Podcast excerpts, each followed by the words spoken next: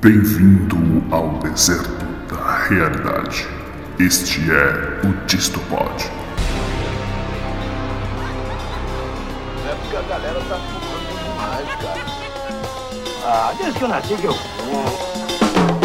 Eu canto assim porque eu fumo maconha. E aí, mamíferos bípedes com telencéfalo altamente desenvolvido e o polegar opositor.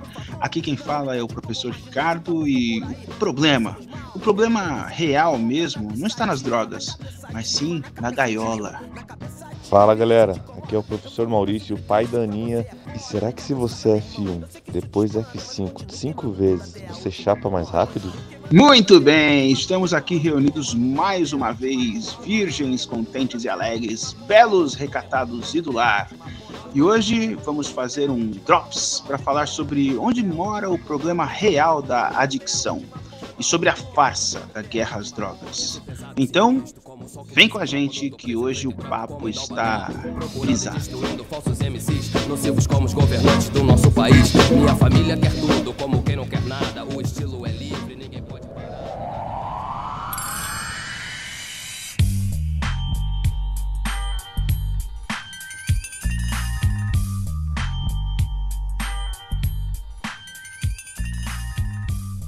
Então comecemos, né, nossa nosso trabalho aqui, porque é, a gente vai falar hoje sobre a guerra às drogas, tá tentando pegar outras nuances para discutir dentro do Distopod, e essa pareceu ser uma temática muito, muito válida, né, muito justificável, dado ser um, um mundo cheio de problemas, e a gente gosta de discutir é problema, porque o dia que não tiver mais problema o Distopod acaba, aí começa o Utopod, deixa de ser o Distopod.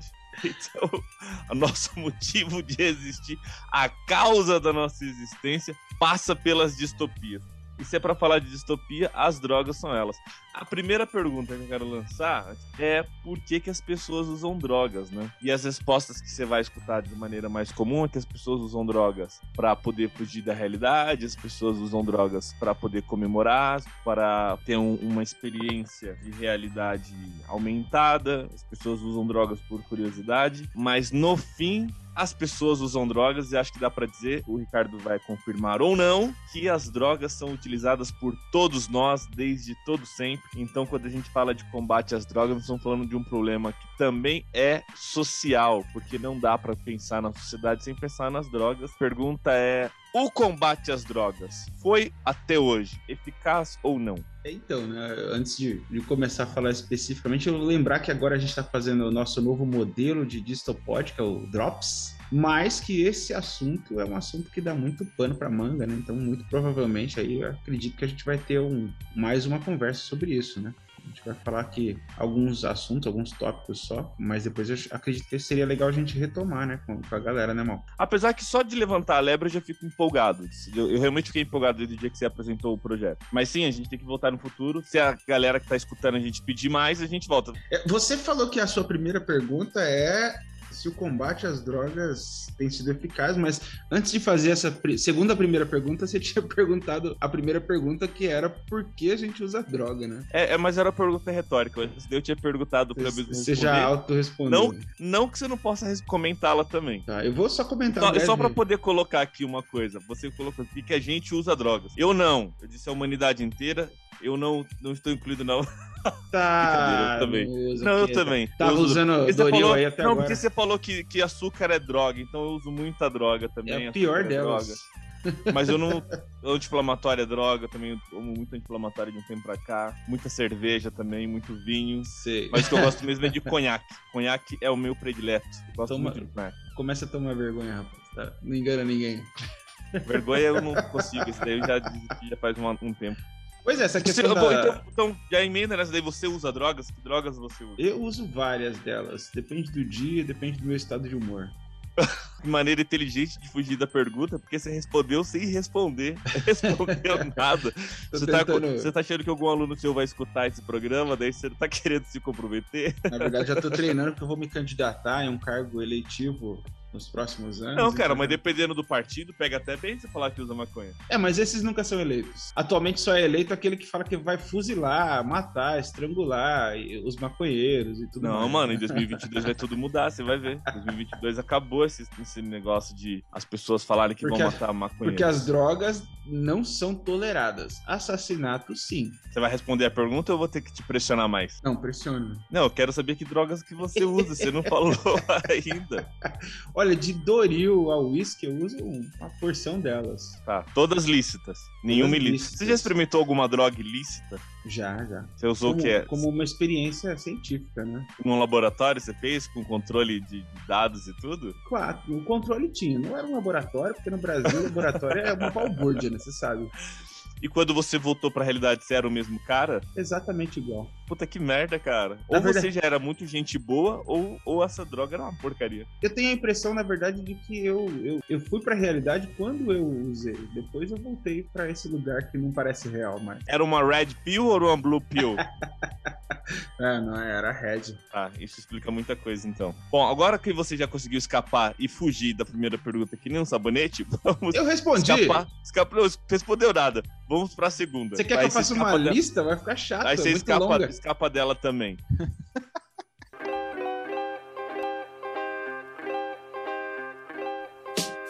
É, a segunda é por que, que as pessoas usam drogas? A humanidade. Por que, que as pessoas. Essa aí já acho que é a quarta, né? Mas tudo bem. Por que, que as pessoas usam drogas? Você comentou isso lá no começo, na verdade, você falou que era uma pergunta retórica. A gente tem que olhar mesmo, na verdade, para as pessoas e ver que elas. é, Nós, né? As pessoas, não nós, evoluímos com as drogas, né? Se você.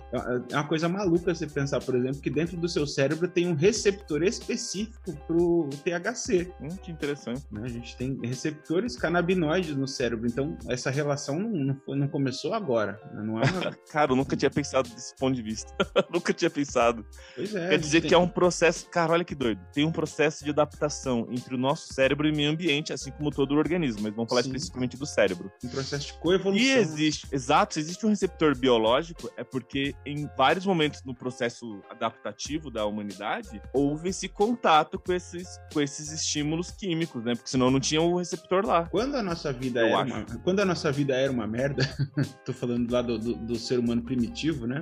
Quando a nossa vida era terrível, difícil, né? Porque a gente tinha que caçar para se alimentar e eventualmente não era todo dia que a gente conseguia comida, né? Eventualmente você ficava sem comer e tal. Acredita-se, né, que nesse, nesses momentos o ser humano consumia essas substâncias que, que geravam essa, essa reação psicotrópica para poder lidar com essa situação, né, de fome, de exaustão. né? Era um jeito de dar um, um, um plus para você poder aguentar né, a vida. Então acredita-se que o início do, do uso de, de substâncias né, é, psicotrópicas tenha sido por conta disso. Né? O ser humano começou a perceber que as- algumas plantas, algum- alguns cogumelos é, conseguiam fazer ele dar uma escapada da realidade que não era muito fácil naquela época. Bom, então era uma necessidade biológica. Não é uma afirmação, né? Especula-se que, né, muito provavelmente, considerando essa- essas questões da, da nossa fisiologia já adaptada para algumas, algumas substâncias, que essa relação já existia há muito tempo. Então, uma explicação possível seria dizer que seja isso, né? Essa forma de lidar com essa realidade e continuar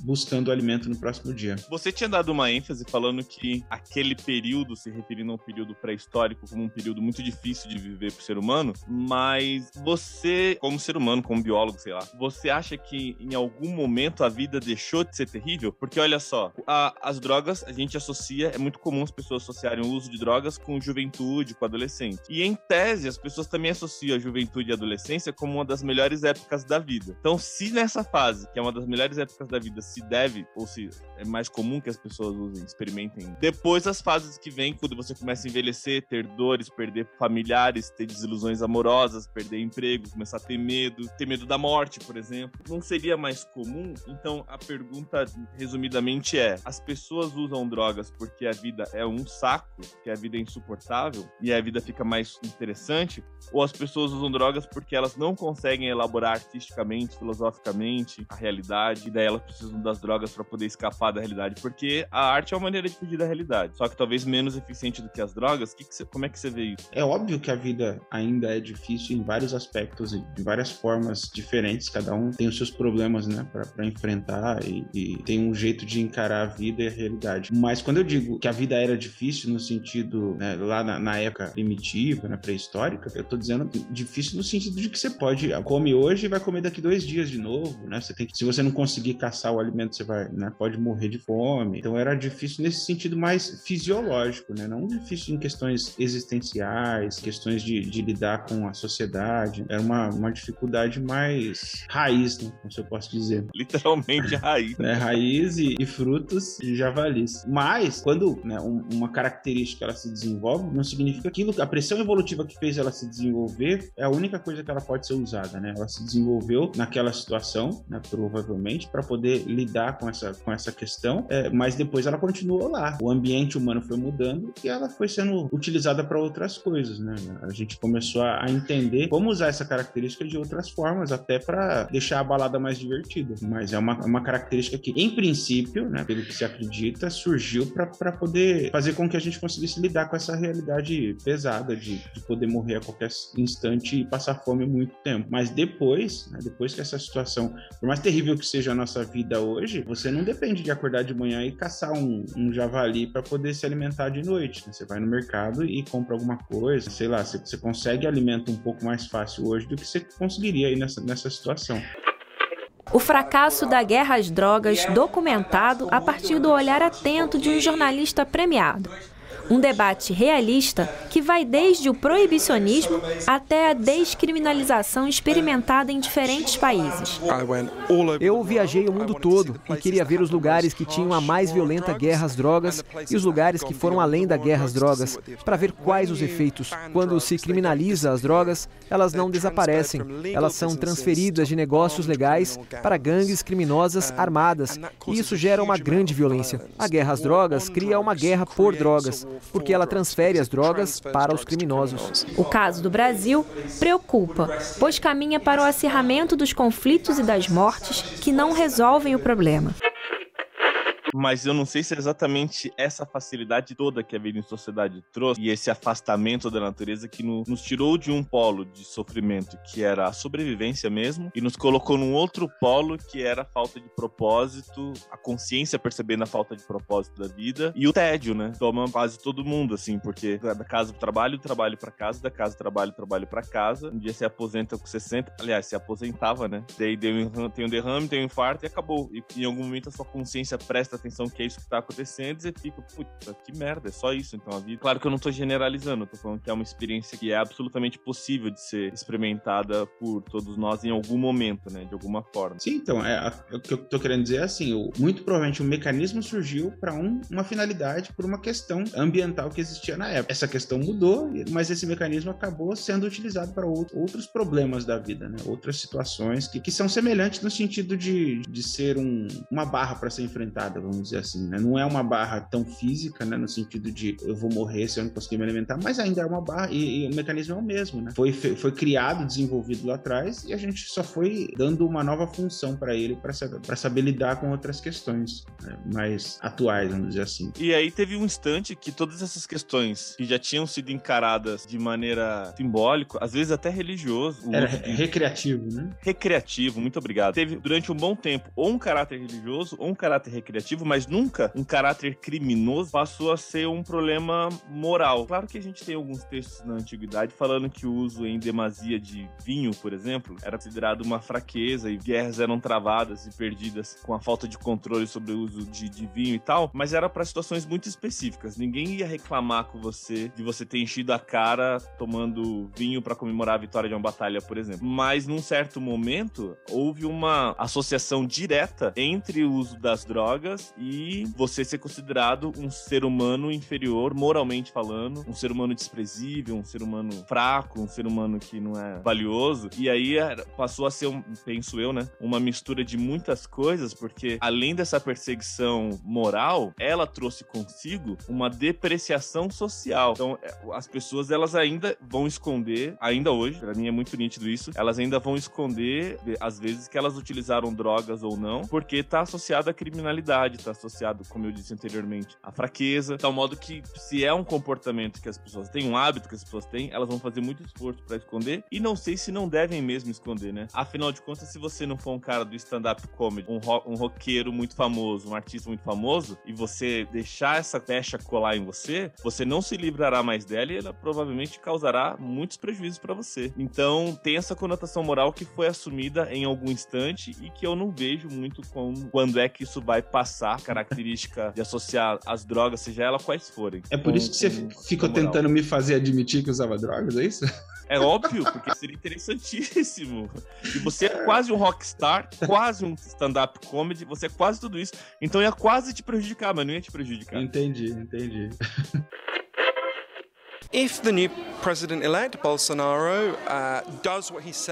Se o presidente eleito Bolsonaro fizer o que ele diz que vai fazer, o problema vai piorar. Em todo o mundo, quando gangues controlam os territórios, se você apenas mata eles, o que acontece é que você cria uma guerra pelo controle do território entre gangues rivais. Tem muitas provas científicas em todo o mundo. Quando você aumenta as prisões, aumenta o número de assassinatos, porque desencadeia uma nova guerra.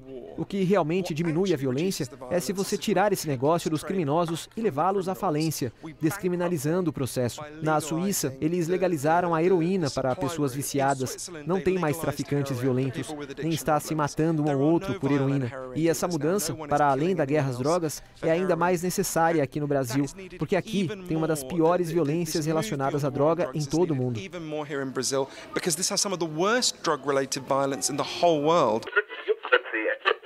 Mas essa questão a... da. Desculpa, você não terminou, né? Eu te cortei. Pode, não, pode não, eu, eu, tinha terminado sim. É que eu ia emendar no outro raciocínio, mas pode falar. Não, eu ia falar que essa questão do, do momento de criminalização, né? Eu não sei exatamente qual foi, mas muito provavelmente é, esse uso inicial, né, do ser humano lá mais primitivo, para tentar suportar essa realidade, né? Considerando, lembrando também que o ser humano é o único animal, pelo menos conhecido, né? Que, que tem noção da sua realidade, noção da sua existência e logo a noção da sua não existência, né? Né? Isso é um peso grande, né, para um organismo que não tá, não tem ainda a sua moral, a sua ética desenvolvida. Imagina o ser humano lá atrás como um animal que sabe que vai deixar de existir. Né? Então é um peso também lidar com essa sensação todo dia. Pode, pode falar. Não, eu ia falar assim, sabe que vai deixar de existir e vai deixar de existir muito breve, né? Sim. Na Idade Média, na Idade Média era extremamente comum os homens homens morrerem até os 27, 30 anos de idade e as mulheres raramente chegavam a 25. Então, se você não fosse alguém, um senhor feudal feudal bem abastado ou alguém de dentro do clero, você ia ter uma vida muito curta. A fome, a guerra, a peste iam levar a sua vida muito rapidamente. Não tem penicilina do mundo, né? Não tem penicilina. Então, pisou num prego ferrujado, a chance de você morrer de septicemia é considerável. Pois é. E dando um spoiler dos próximos episódios, pode ser que a gente volte a essa situação de não ter penicilina mais, né? Por quê? Mas isso, isso, essa é outra história. A gente fala disso depois. Tá falando das superbactérias lá no futuro, né? É, não, não é muito futuro mais. Então fica aí a chamada para os nossos próximos programas, quando falaremos sobre superbactérias. Não percam. Então, mas aí a questão, né,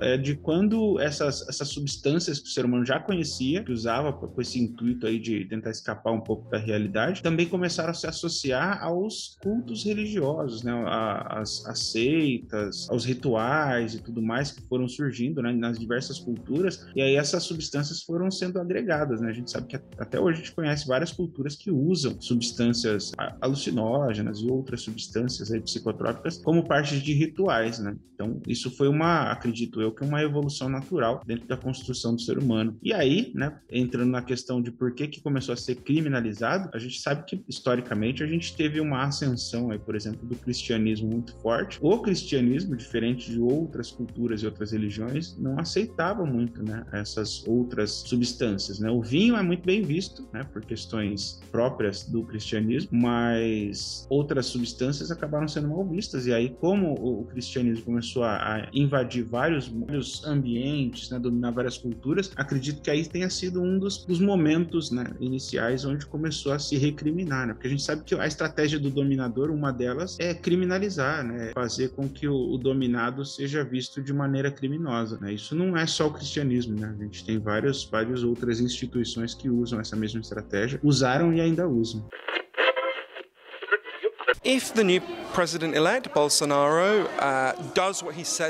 Se o presidente eleito Bolsonaro fizer o que ele diz que vai fazer, o problema vai piorar em todo o mundo quando gangues controlam os territórios. Se você apenas mata eles, o que acontece é que você cria uma guerra pelo controle do território entre gangues rivais. Tem muitas provas científicas em todo o mundo. Quando você aumenta as prisões, aumenta o número de assassinatos, porque desencadeia uma nova guerra.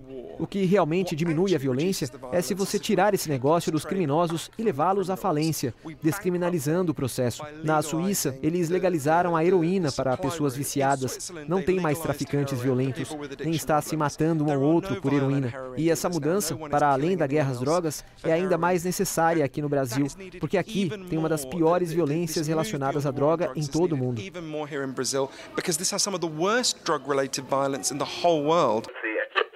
Eu não queria, mas já que você levantou essa lebre aí do cristianismo, eu quero agora o que eu, que eu acho muito interessante, que é o seguinte: desde Platão, todas as formas de prazer, todas as formas fazem com que você experimente prazer, portanto é o corpo que está sentindo não a alma, são vistas como um vício, né? São a porta de entrada para os vícios. Quando São Tomás de Aquino foi descrever os sete pecados capitais, ele associou cada um dos pecados capitais a uma forma de prazer muito intensa. E aí o Cazuza dizendo, né? Tudo que é ilegal é imoral e engorda. Ou é, tudo que eu gosta é ilegal, é imoral ou engorda. Isso aí não é do Roberto Carlos? Eu achava que era do Cazuza. Eu acho que é do Cazuza.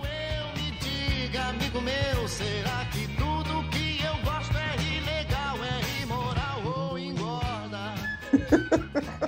Tanto faz também, porque quem, no geral, quem nasceu depois de 2010 não faz ideia de quem é nenhum dos dois, nem Cazuza nem Roberto Carlos, então tudo bem. Tendo, supondo que a nossa audiência chegue nessa faixa etária. Eles são muito parecidos também, né? Eles não vão saber. O Cazuza e o Roberto Carlos praticamente é, né? igual.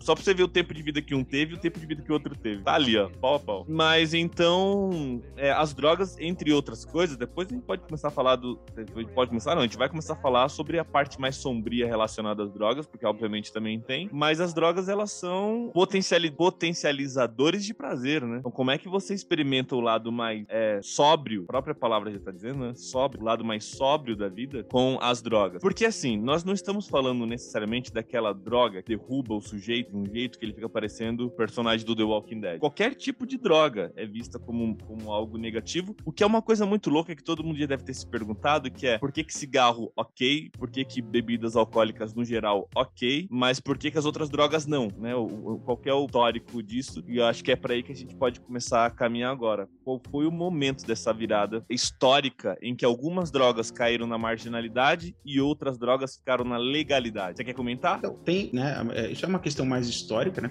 Que você vai vai dominar com mais maestria, mas tem muita questão geopolítica, né? E, e política relacionada a essa questão de criminalização também, né? Pensando agora nessa coisa mais recente, tirando a ascensão do cristianismo e tudo mais. Assim, é, então, a, a, gente tem, por exemplo, a questão da criminalização, né? Que, que houve lá nos Estados Unidos do povo uh, negro, né? Do povo afrodescendente, que foi associado ao uso de, por exemplo, de maconha, né? Se não me engano, lá no começo do século XX, os negros foram associados ao, uso da maconha, porque, né? é, fazia parte de, de, de, da cultura, né, de rituais e tudo mais. E aí, como queria se é, justificar é, a questão do racismo e tudo mais, mas não, não se, né, no século XX já não era tão bem visto fazer isso diretamente, aí se associou, por exemplo, essas substâncias a esses grupos para poder haver uma perseguição. Não só né, na questão é, do racismo propriamente dito, mas é, muito também, falando dos Estados Unidos, houve uma associação do povo latino-americano com drogas como a, a cocaína, por exemplo, né, para justificar a invasão de países e a, a instituição de ditaduras né, na América Latina, com a temática, né, a motivação da guerra às drogas.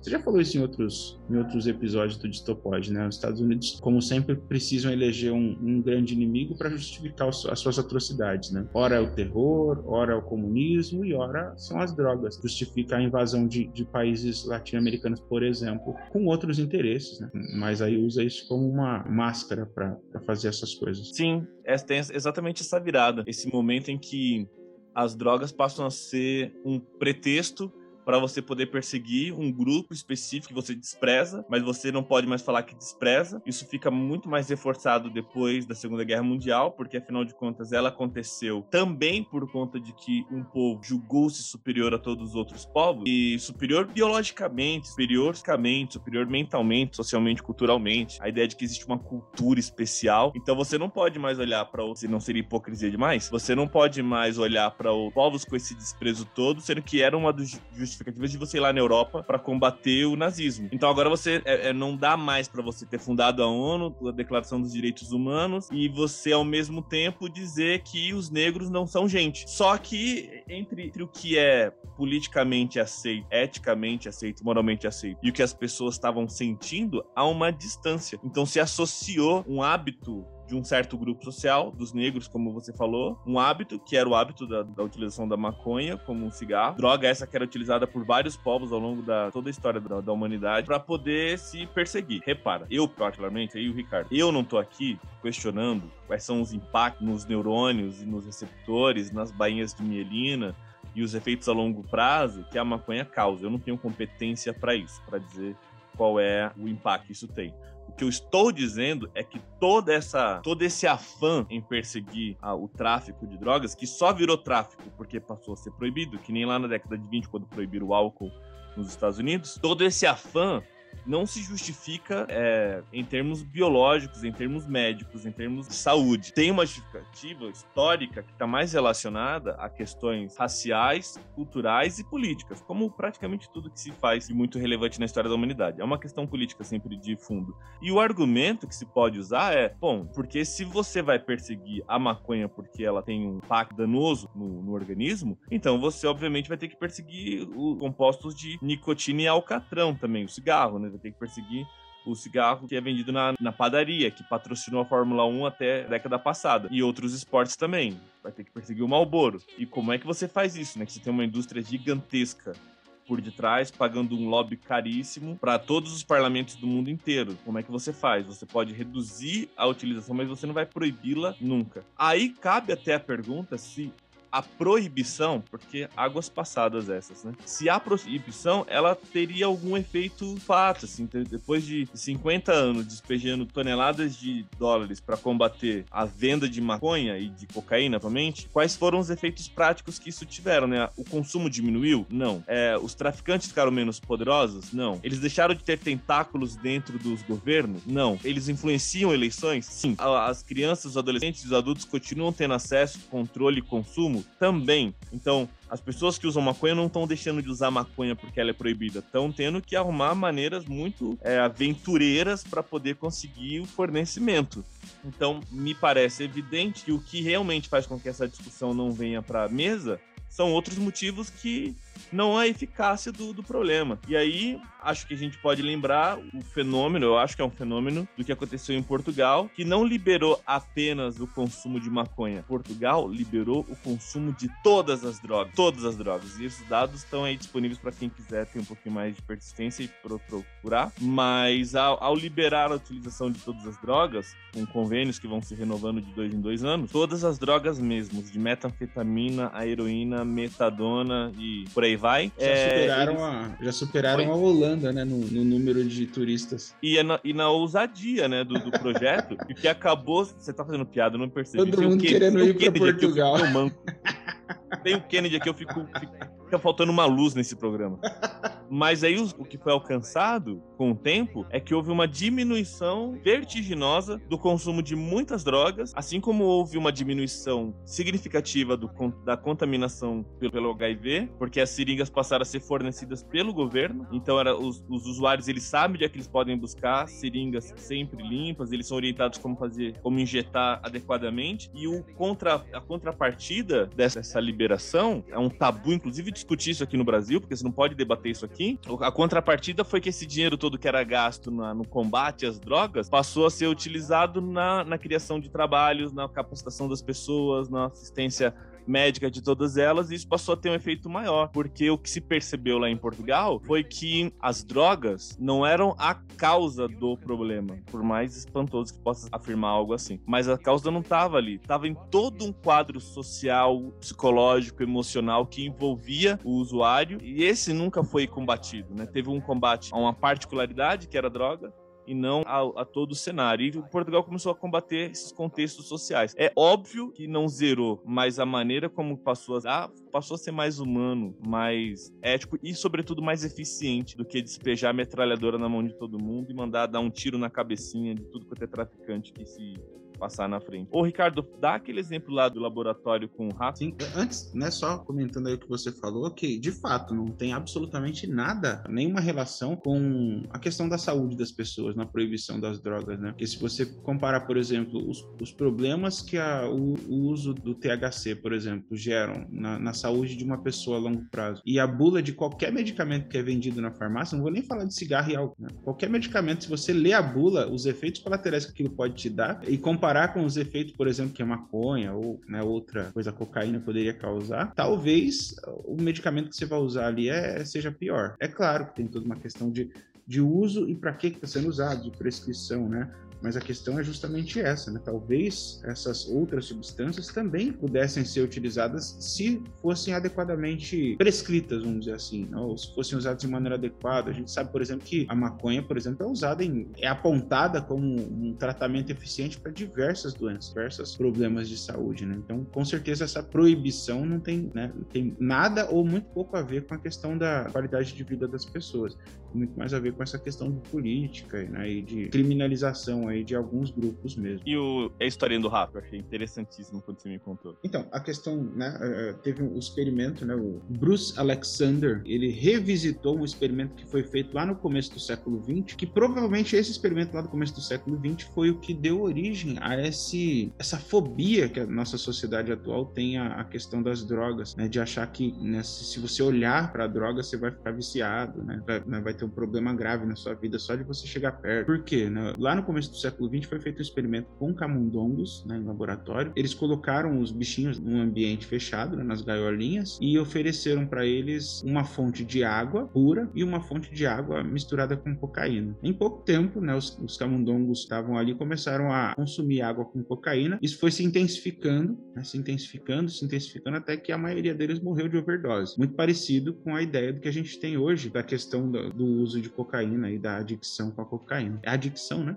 Enfim, e aí, né, a partir desse experimento, né, provavelmente usaram isso como uma referência, né, para falar que isso aconteceria com as pessoas, né, que as drogas causam isso, né, levam a pessoa à morte, tem a tendência cartesiana de que começou a usar agora, vai terminar, obviamente, na morte por overdose, por conta desse experimento. Mas aí o Bruce Alexander, lá em 1970, 71, alguma coisa assim, ele olhou para esse experimento e falou: eu vou tentar refazer ele, mas modificar um pouquinho. Pegou os camundongos de novo, né, outros camundongos lá, e criou esses bichinhos, só que ao invés de colocar eles em gaiolas fechadas e solitários, né, sozinhos, ele colocou eles juntos, né, com vários outros camundongos, com um ambiente enriquecido, né, com estímulos, né, bolinha para eles brincarem, túneis para eles correrem, é, outros parceiros, né, sexuais é, para eles poderem casalar e interagir, e também colocou lá uma fonte de água pura e uma fonte de água com cocaína. Alguns camundongos até é, consumiam esporadicamente água com cocaína, mas nenhum morreu de overdose, né? nenhum teve esse problema e esse final trágico do primeira experiência. O que mostra, né, evidencia de certa forma, que o problema não está no consumo da substância em si, como você disse, né? O problema está no ambiente, na situação e no contexto que o indivíduo está inserido. Os camundongos lá do primeiro experimento, eles estavam numa situação de estresse, né? numa situação de estresse contínuo. Imagina um bicho vivendo sozinho, preso numa gaiola o tempo todo, né?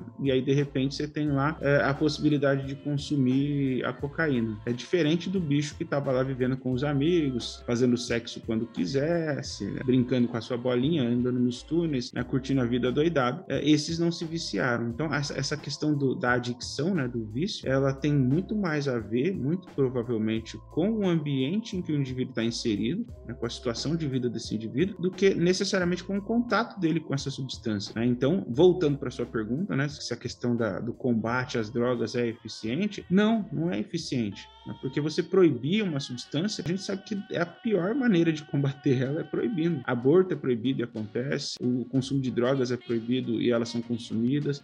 A questão é, é tentar identificar por que, que as pessoas consomem. Né? E esse experimento ele dá uma dica muito boa disso. Né? As pessoas consomem porque elas estão numa situação ruim. Né? Isso voltando até para o começo da nossa conversa, né? Como é que surgiu esses receptores aí no nosso cérebro? Justamente para adaptar a gente para lidar com situações estressantes. Então, combater o contexto estressante que algumas pessoas vivem, né, tentar fazer com que elas saiam desse contexto de estresse contínuo, seria uma, uma forma muito mais eficiente de combater as drogas do que entrar na favela e atirar em criança, com certeza. Aí quando você fala da questão do estresse, eu fico pensando como que numa sociedade que é industrial e capitalista e zela pela produtividade, sabe, como maior produtividade e o consumo, né? Como valores assim quase sagrados e não sagrados para muita gente, como que algumas drogas você consegue entender como que elas têm, na verdade, uma centralidade nessa sociedade, como por exemplo café e cigarro, né? Que te deixam mais elétricos, que te deixam mais acesos, com mais capacidade, entre aspas, com mais capacidade de trabalho. Ok que você infarte e tem um derrame em algum momento ali no futuro,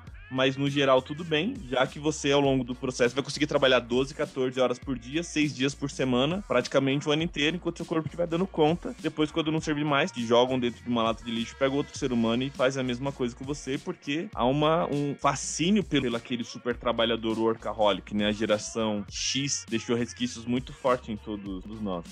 O outro exemplo que eu queria trazer é a ideia de que quando alguém sofreu um acidente, ficou internado, recebeu um monte de drogas anestésicas, algumas inclusive com efeito psicotrópico, podendo ter efeito psicotrópico. Nem sempre as drogas têm efeito psicotrópico, porque vai variar de organismo para organismo. E essas pessoas elas ficam recebendo metadona, por exemplo, durante duas, três, quatro semanas, morfina durante duas, morfina muito poderosa, algumas doses ao longo do tempo e não necessariamente usou uma vez, sai do hospital e precisa usar a morfina de novo. Talvez nunca mais ela necessite usar, a menos que ela sofra um outro acidente para parar de novo no hospital, então ela não vai precisar usar novamente. Mas é, é só para reforçar essa ideia de que tu, no contexto você consegue começar a entender por que, que as pessoas estão usando drogas ou não. E eu me não, eu acho que foi você que estava comentando também que tem um provérbio que diz assim: se você tiver mal, não beba. Beba. Ah, não, lembrei.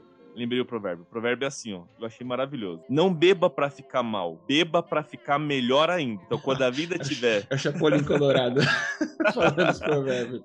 É do Chapolin? É. Não, você falando tudo errado. Como é que é o provérbio, então? Não, não beba para ficar melhor, só beba para ficar melhor ainda. Ah, tá, tá. Obrigado. Essa, agora ficou. Esse, esse, esse do jeito que você falou, sabe, faz até mais sentido. É, tanto É, faz. então, eu sabia que era alguma coisa por aí. Mas na ideia de que a questão das drogas, falando do álcool agora especificamente, né? Não tá necessariamente no, objeto em si, né? Como tudo na vida, não é o objeto em si, mas é, é como aquilo tá inserido num contexto é, maior. Como a gente tá tomando decisão equivocada. Eu li que o estado de São Paulo e Rio de Janeiro juntos gastaram em um ano 5,2 bilhões no famigerado combate às drogas. E, obviamente, o que você acaba conseguindo com isso é uma população carcerária de 80% relacionado com o tráfico e uma quantidade gigantesca de mortos. E aí a gente não pode deixar de falar quais são as drogas e quem é o traficante, que é considerado traficante aqui no Brasil. E aí, se vai ficar com raiva da gente, paciência, mas essa é a realidade, ó. Se você é da periferia, se você anda num carro rebaixado, se você tá portando qualquer droga, cocaína, é, crack ou, ou maconha, e você é preto, você é traficante. Se você é estudante de medicina e estuda na UFRJ, aí você é usuário. Você é um universitário que É um utiliza recreativamente. É, que, que utiliza É recreativamente a droga. Você é uma vítima. Mas se você tá na periferia, você é o traficante necessariamente e você vai responder a um processo enquanto, e não vai responder em liberdade, porque você nem tem dinheiro pra pagar um advogado pra te colocar em liberdade enquanto você responde, porque você vai responder preso e nesse período que você vai estar lá preso, você vai, como todo mundo já sabe, fazer a universidade do crime, cheio de chavões aqui hoje, vamos usar mais esse clichê. Então, aquilo que nasceu lá no- nos Estados Unidos na virada do século passado, século retrasado, aliás, num combate a uma população específica, que era a população negra, isso, isso- esse radical ele se manteve ao longo da, desse século, porque ainda é, em grande medida, uma tentativa de marginalizar e estigmatizar, acho que é a melhor palavra, de estigmatizar um, um, certo grupo. Então, você mora nas periferias, nas favelas, nas comunidades, você é alguém perigosíssimo porque você é um usuário de droga. Mas se você tá numa rave dançando há dois, três dias, utilizando outro tipo de droga, então tudo bem. Então não tem problema nenhum. Você é uma pessoa que no futuro vai estar tá ocupando um cargo lá em Brasília, tomando decisões para toda a população que tá abaixo. Então, no, vamos direto ao ponto. Esse, essa guerra às drogas é, antes de tudo, uma propaganda política poderosíssima para poder ganhar muito voto e continuar se reelegendo. Porque você cria um problema para depois vender a solução. Para é manter é algumas, algumas minorias também em controle, né? Diretamente e, e violentamente. O desafio é conseguir mudar o foco do debate para as causas reais da violência, como a criminalização da pobreza, a redução da assistência e a precarização do trabalho. A gente tem hoje o estado que mais mata no mundo, policiais matam e morrem, a gente tem a população carcerária que mais cresce e tem o crescimento de todos os crimes ao mesmo tempo. Então isso não deu certo. Como que a gente cria instrumentos pedagógicos para serem mais claros? Porque hoje a sociedade, através do medo, ela aposta em políticas que a gente sempre fez e que trouxeram resultados muito negativos.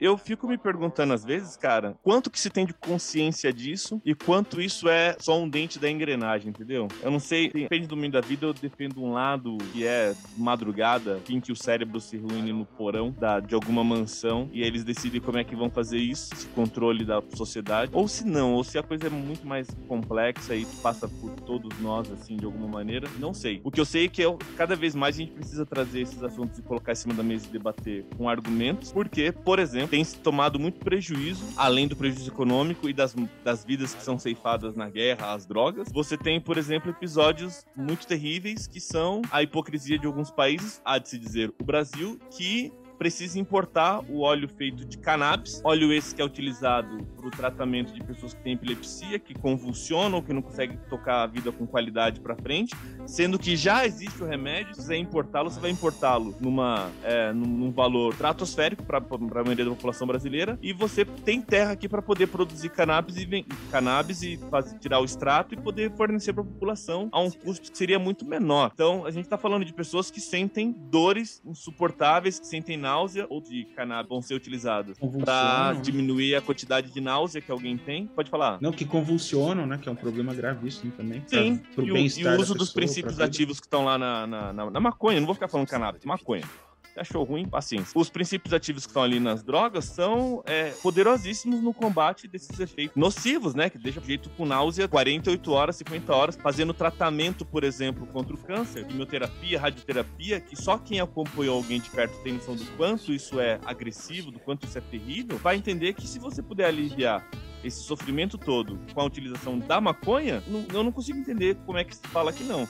Agora, é você moralizar a questão, né? Moralizar não. Ser um moralista da questão. É você olhar para isso como se você fosse um santo, alguém que está completamente acima de tudo desses males. É, é o problema de você associar a moral com a religião, como se somente a religião fosse capaz de fazer moral, a moral com a religião e a religião com os problemas políticos. E aí você mistura tudo e agora você não pode mais discutir, porque meramente questionar, meramente colocar a pauta do questionamento faz você alguém ruim, uma ameaça uma, um perigo para as crianças e para as pessoas boas e para as famílias e para as famílias, como é que fala? Para a família tradicional. Você passa uma ameaça para a família tradicional, arrisca você perder emprego no atual momento que a gente está vivendo. É uma situação muito terrível, porque o final da história, está em jogo, não é o que as coisas são, mas é como você quer que elas pareçam ser. Eu acho que esse é o grande, é a grande mensagem que fica desse nosso programa. Sim, eu queria só retomar aí para falar mais sobre a questão do, do encarceramento, né? Que a gente tem um encarceramento em massa né, que você comentou aí das pessoas da periferia, pobres, pretas, com essa justificativa da guerra às drogas, o, o que já é um absurdo, né, por si só a situação. É, mas se a gente pensasse de fato, né, que houvesse aí por trás disso é, alguma um objetivo real de combater essas substâncias, de melhorar a vida das pessoas, seria um absurdo do mesmo jeito, né? Porque como a gente viu aí, é, situações estressantes tendem a aumentar a probabilidade da, da pessoa se viciar em substâncias. E aí você pega essa pessoa, tira da rua que estava portando lá qualquer coisa e joga na, no, num presídio lotado. Obviamente, você está colocando ela numa situação ainda mais estressante, né? Então, o problema só vai piorar. Não, não tem, não, não existe possibilidade disso que a gente faz hoje melhorar a situação, resolver qualquer tipo de, de questão. Você tinha comentado que a, que a gente ia falar nesse programa, tentar dar uma, uma ênfase mais biológica. Eu queria tentar falar rapidinho aqui sobre Vamos por, lá. por que, que, por que, que essa situação estressante acaba né, levando a um vício, a uma possibilidade de vício maior, né, de adicção maior. Voltando lá para trás, né, para o nosso desenvolvimento como, como animais, o nosso sistema nervoso ele se desenvolveu para reagir a situações de estresse e a gente, como né, provavelmente a maioria das pessoas sabe, uma das formas que a gente interage com o mundo, né, reage ao mundo, é com a liberação de algumas substâncias, alguns hormônios, alguns neurotransmissores, é, que vão fazer a gente mudar o nosso padrão, nossa postura. Né? E aí, nas situações de estresse, em geral, a gente tem uma resposta que ela é antagônico. A gente libera a adrenalina, e essa maioria das pessoas já sabem, né? Já, já ouviram falar da adrenalina, que é aquilo que te deixa mais propenso a, principalmente a fuga, né? A correr, a fugir, porque os músculos ficam mais irrigados de sangue, a respiração, a taxa respiratória aumenta, enfim. A adrenalina, então, ela, ela te causa uma sensação desagradável. Muita gente acha que a adrenalina causa uma, causa uma sensação agradável, né? Tem gente que é viciada em adrenalina, mas não é essa a verdade. A adrenalina, em geral, ela causa uma sensação desagradável. Mas o nosso corpo, quando reage a uma situação de estresse, ele libera ao mesmo tempo a adrenalina e outras coisas, outras duas coisas importantes, que são a dopamina e o cortisol, que são dois outros outras substâncias aí que agem no nosso corpo. A dopamina é um, uma substância que faz com que a gente sinta prazer em, em buscar, né, que a gente esteja imbuído desse desejo de ir atrás de alguma coisa, que seria o que a gente chamaria de mecanismo de luta, né? Fala de mecanismo de fuga e luta luta. Dentro de uma situação de estresse, os animais em geral, e o ser humano não foge muito disso também, a gente ou é, reage fugindo da situação, tentando fugir, ou reage tentando encarar, né? Indo para cima do problema, que seria a ideia de luta. Esses dois, essas duas vias de reação, né? Liberando a adrenalina de um lado e a dopamina e o cortisol de outro, estaria preparando aí o indivíduo para um ou outra coisa, né? E aí, dependendo da avaliação que se faz do problema, você pode ou tentar fugir ou tentar encarar o problema. Né? Isso é importante, porque se só um desses mecanismos fossem acionados, a gente ia ter um problema. Mas se a gente tivesse, por exemplo, né, no nosso mecanismo de ação aí, só a liberação de adrenalina, a gente ia ter a tendência de fugir sempre de todos os problemas. E isso, obviamente, não ia dar muito certo a longo prazo para a gente continuar a nossa vida. Só fugindo de tudo sempre, por exemplo, uma situação de, de busca de alimentos,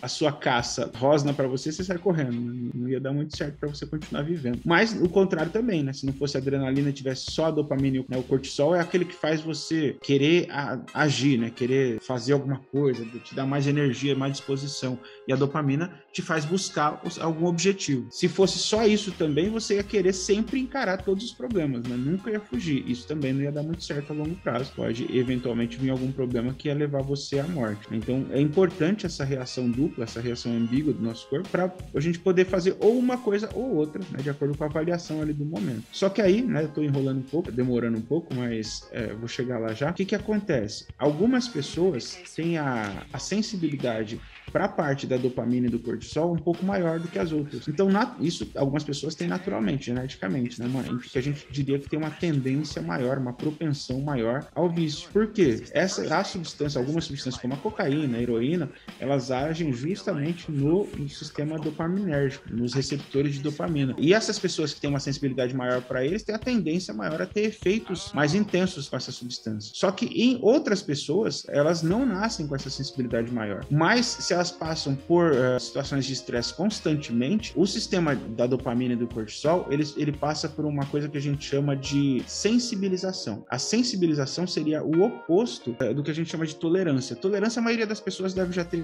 já deve ter ouvido falar, que é, por exemplo, quando você pensa num remédio para dor de cabeça. Quando você era criança, você tomava quatro gotinhas e a dor parava. Depois de algum tempo, você já está tomando 10 e quando você começa a pagar as próprias contas, você tem que comer o frasco de, da, do medicamento para poder funcionar e a dor de cabeça não vai embora. Isso seria a ideia de tolerância, né? Que o organismo ele vai. É, essa risada foi esclarecedora, que alguém já comeu um frasco hoje. Não, eu nem uso, mas, mas eu gostei. Enfim, a ideia de tolerância então é essa, né? Conforme você vai consumindo alguma substância, o seu corpo ele vai criando tolerância a ela e ela vai perdendo o efeito, literalmente diminuindo o efeito. Já a sensibilidade, que é o que acontece com os receptores de dopamina, eles passam por um processo contrário. Conforme você vai entrando em contato com ela, eles vão ficando mais sensíveis ou seja, o efeito vai intensificando. Então, pessoas que passam por situações estressantes cotidianamente é, vão tendo esse mecanismo de recepção da dopamina intensificado, né, sensibilizado. Então, a tendência é que se um dia elas entrarem em contato com drogas, né, que estimulam esses receptores, eles vão ter uma ação muito mais intensa. A possibilidade de eles terem essa, essa necessidade, né, de, de estimular de novo é muito maior. Ou seja, a possibilidade deles desenvolverem o vício nessas substâncias é muito maior. né? E aí, só para finalizar, quem que a gente vê que passa situações estressantes todo dia? Pessoas Ah, que trabalham na Bolsa de Valores. Eu, eu é, pessoas que trabalham na bolsa de valores e geralmente eles né, consomem algumas substâncias, enfim, acredito eu. Mas aí você pensa, ah, eu, eu me estresso, né? Eu sou professor, eu dou aula, eu me estresso. A gente até pode dizer que sim,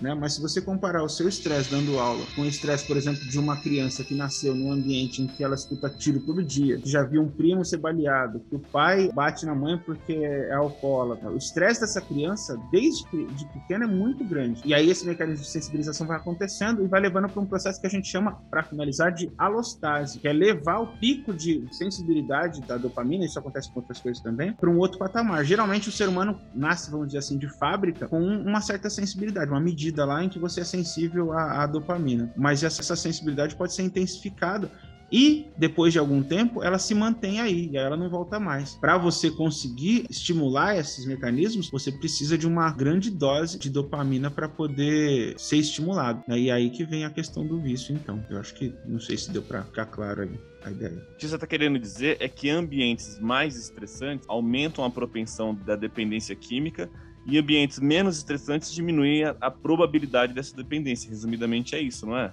Sim, sim, mas isso por mecanismos fisiológicos, porque tem muita gente que acha que isso é mimimi, que isso é frescura, que, que não justifica. E tá aí, é só você estudar Cara, é um só, pouco pra, é, só, só- é só uma outra maneira, Carter, de, de afirmar que, de novo, a ignorância, sabe, é o que leva a decisões muito ruins. Porque a gente, a ciência avançou muito nas, descobertas, nas descobertas sobre o sistema nervoso central. A ciência avançar não significa que a população avançou junto nesse mesmo conhecimento. A população sabe tanto do seu próprio corpo quanto sabia lá no século 17, no geral. Se você perguntar para uma pessoa aleatória, tá? Não tô falando para um especialista. Para falar para uma pessoa aleatória assim, ó, coloca a mão sobre o seu rim, a pessoa vai ficar perdida um bom tempo tateando a barriga do geral. Ela vai tatear a região abdominal ali, sem saber onde é que tá o rim dela.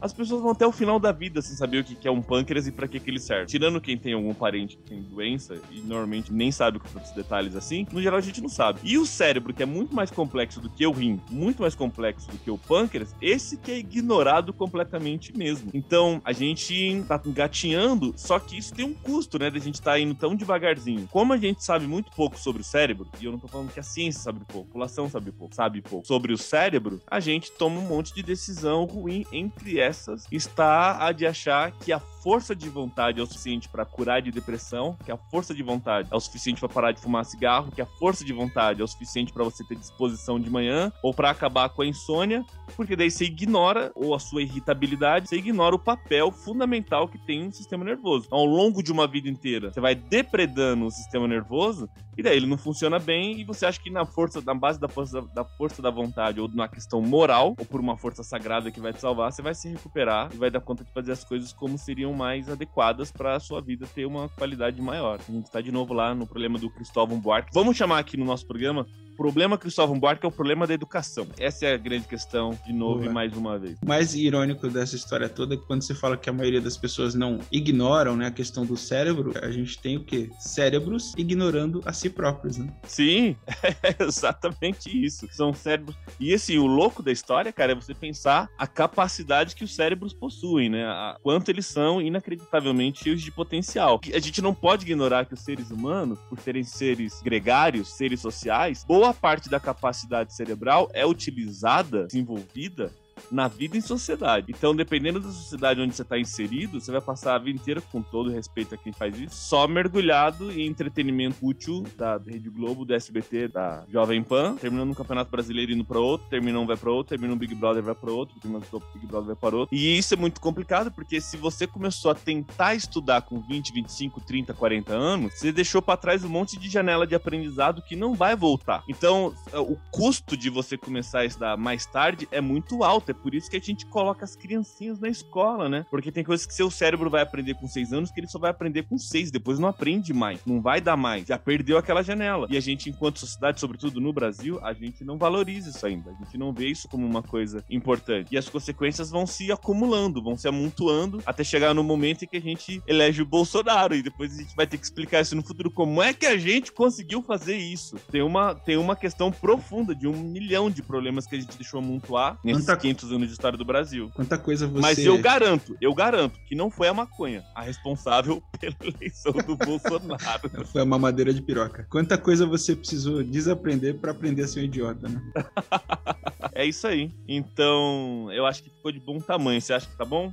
Eu acho que só pra finalizar, eu quero deixar aqui claro, né? É, é a do- segunda finalização. O que, que é, É. isso? É o Senhor dos Anéis? Tem cinco finais? É o Matrix. Tem- tem o- A gente tá indo agora pro momento do condado. Daqui, Continue. 20, daqui 22 anos a gente faz mais uma finalização. É, não, eu queria dizer só que, né, apesar né, da gente falar aqui, e eu de fato é, apoio a ideia de que o combate direto e bélico das drogas não, não é, nunca vai ser a melhor forma de, de lidar com essa situação. É, a gente não tá, pelo menos eu não tô, eu acredito que você também não, querendo dizer aqui que as drogas não, não tem nenhum, nenhum tipo de droga causa problema e é tudo muito bom e todo mundo tem que consumir mesmo, até porque, né, o que a gente mostrou aí, trouxe alguns exemplos, é que os camundonguinhos lá do começo do século XX, por exemplo, eles morreram sim de overdose, mas a questão não é que é, a gente não disse que as, as drogas não causam overdose, não causam problemas. A questão é que a- o, o contexto é que leva a esse fim. né? Então, pode falar. Não, eu ia falar, só pra finalizar, agora vamos para o terceiro final. Vou- eu vou ter Não, mais um É ainda. porque, é porque eu pensei numa analogia aqui que talvez ela seja polêmica na minha cabeça, nem é tanto. Mas é o seguinte: quando a gente tá desequilibrado, alguma. A gente comete exagero em alguma área da vida. Às vezes, esse exagero te mata mais rápido. Às vezes, ele te mata mais lentamente. Mas você começa a exagerar quando você tá desequilibrado. É o cara que, por exemplo, precisa começar a acelerar a moto dele pra conseguir a substância química que ele tá necessitando. Porque tá com problema na família, tá com problema na vida, problema na universidade, problema no trabalho, precisa. Alguns vão acelerar a moto, outros vão usar cocaína, outros vão transar até desmaiar, outros que nem imaginar essa cena de alguém transando até desmaiar, mas enfim. Eu já vi um coelho fazendo isso. ah, um coelho, muito bem lembrado. Outros vão se, outros vão comer açúcar até estufar, outros vão chegar nos 300 quilos, mas tudo isso é como cada um foi dando conta de lidar com seu desajuste, né, com seu desequilíbrio. E alguns dão um puta do azar de ter um hábito que é, que é condenado diabolicamente, assim, pela sociedade. É o cara, por exemplo, que encontrou na cocaína esse desequilíbrio dele, essa porta de escape. Alguns foram assistir Bob Esponja, outros foram comer torta. Só que você olha de um jeito pra um cara que tem 300 quilos e olha de outro jeito pra um cara que tem 40 quilos porque ficou usando crack. Quando, na verdade, os dois são resultados de uma vida que ficou desequilibrada em algum momento, desequilibrou demais, e aí a, a única fonte de prazer que aquela pessoa começou a ter não era mais no abraço de alguém, não era no beijo de alguém, não era o prazer intelectual, mas era no pedaço de bolo de chocolate ou de mais uma carreirinha de cocaína. Então, a, vai muito além da droga em si. Tem um contexto gigantesco, como a gente falou umas 50 vezes aqui hoje já, né? As pessoas de que escutando devem ter parado já de escutar. Eu escutei a gente falar isso umas 30 vezes. A gente acabou fazendo aqui o papel do Proerd. A gente tá terminando o programa. Você- Vamos cantar a musiquinha Proerd.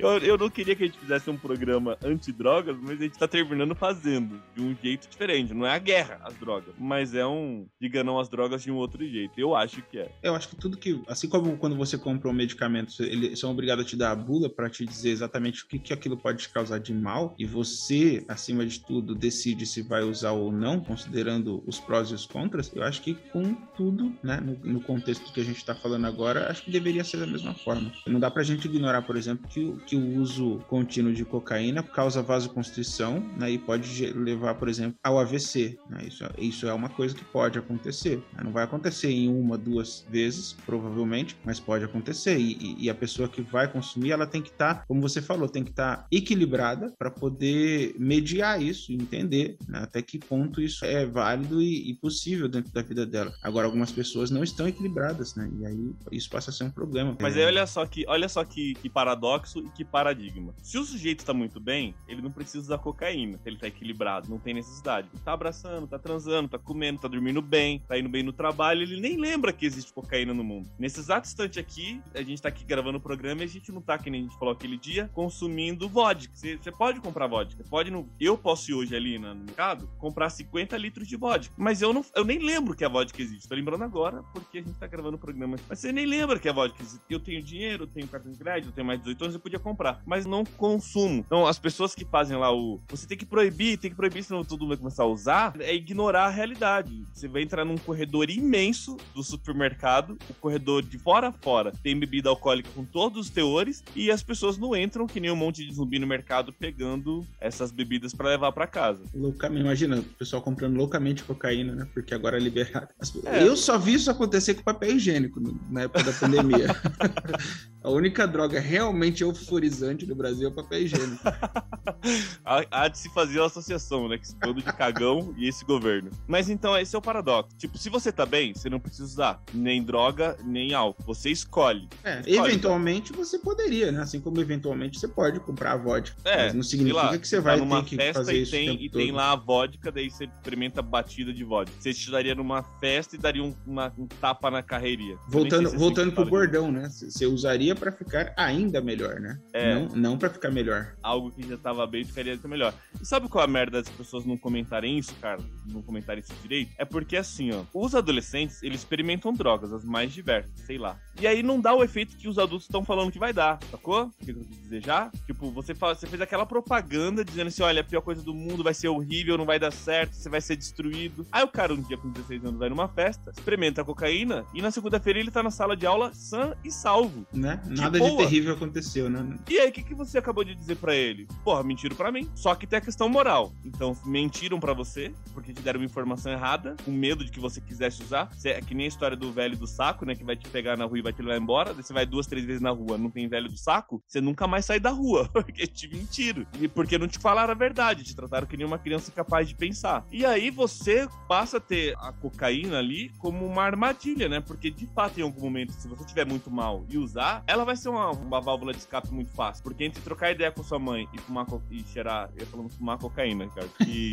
cheirar cocaína. Eu sou especialista e cheirar cocaína. Chamaram o cara certo pra falar desse programa aqui hoje. Mas enfim, então você inventa essa mentira pras pessoas, depois elas não conseguem lidar com a realidade. Sendo que você vai transformando alguém em adulto na medida que você apresenta a informação correta e faz a pessoa tomar a decisão. E no geral, quando as pessoas amadurecem, elas começam a escolher melhor. Elas têm referencial pra escolher melhor. A desinformação não educa. Essa que é essa é outra lição que tiramos aqui do nosso momento pro Erd. Já que a gente tá falando de dar informação adequada para os adolescentes, eu quero aproveitar o momento pro Erd também para dizer que, se por um lado, né, a gente tá falando aqui, né, poderia se usar eventualmente e tudo mais, por outro lado, a gente já, a ciência já chegou à conclusão que o uso da, da maconha antes dos 17 anos, considerando o desenvolvimento ainda do sistema nervoso, pode gerar problemas cognitivos de aprendizagem, porque é, o THC ele age nos receptores da anandamida, que é uma substância, a substância da felicidade no nosso cérebro, mas que também está associada com o desenvolvimento da memória. né? Então, durante o processo de desenvolvimento do sistema nervoso, isso pode ser um problema mais grave. Né? Depois. É o mesmo motivo pra você usar álcool depois dos 18 anos, porque o álcool também vai atuar, aliás, vai atrapalhar o desenvolvimento saudável do cérebro, né? O lobo frontal vai ter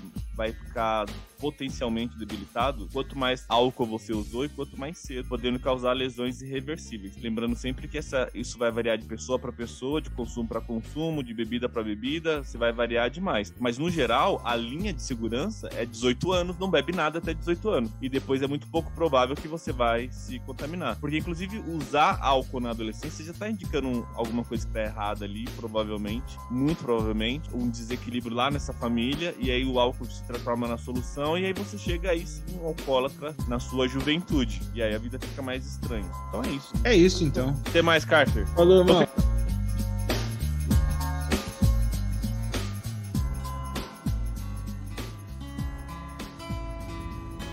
Eu sei que você está aí. Eu posso sentir a sua presença. Sei que está com medo.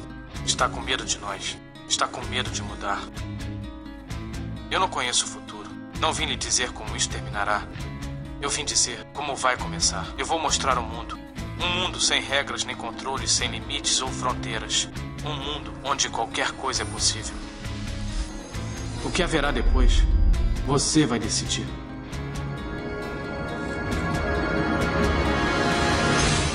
Você acabou de ouvir o Distopod.